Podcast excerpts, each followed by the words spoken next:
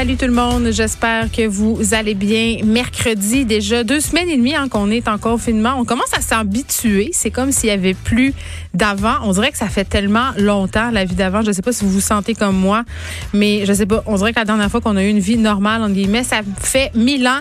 On se prépare euh, évidemment à aller au point de presse journalier du gouvernement Legault. Je me demande s'il va parler euh, du lapin de Pâques aujourd'hui, parce qu'hier, on le sait, là, il fait de la fée des dents un service essentiel. Les enfants du Québec sont donc rassurés.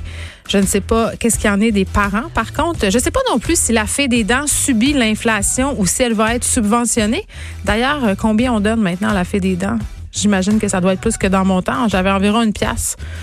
5 piastres. Moi, je dis que c'est rendu 5 piastres. Donc, est-ce qu'il va nous parler du lapin de Pâques? Je ne sais pas. Il va sans doute et assurément revenir sur les deux courbes qui nous ont été révélées hier euh, aux alentours de 15h30. Il y avait une courbe optimiste une courbe pessimiste. Donc, euh, ça jouait quand même, euh, on sait, là, ces courbes-là euh, nous annonçaient, entre guillemets, le nombre de décès liés à la COVID-19 qui pourrait être attendu selon notre bon vouloir, nos comportements. Ça tourne aux alentours de 1600 morts et ça allait jusqu'à 8000 si on fait rien. Je sais pas comment vous avez reçu ça, vous, le dévoilement de ces courbes-là. On en parlait hier, justement, avec un expert des relations publiques. C'était très, très, très attendu. Les gens voulait savoir ce qui allait, ce allait se passer.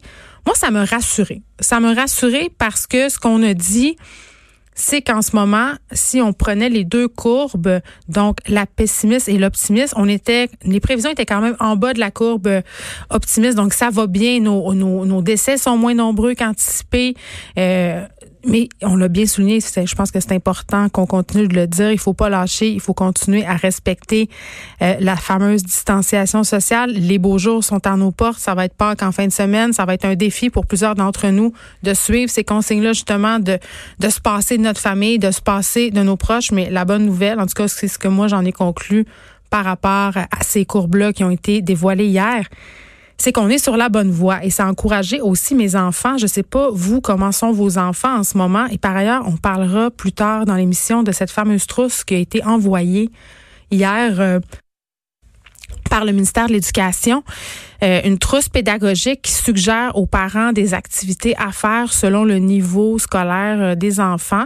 J'ai consulté ça parce que là, à un moment donné, on commence à être stressé. On se dit, est-ce que l'année scolaire va être perdue? Est-ce que mes enfants vont perdre leurs acquis? Beaucoup de parents se posaient des questions.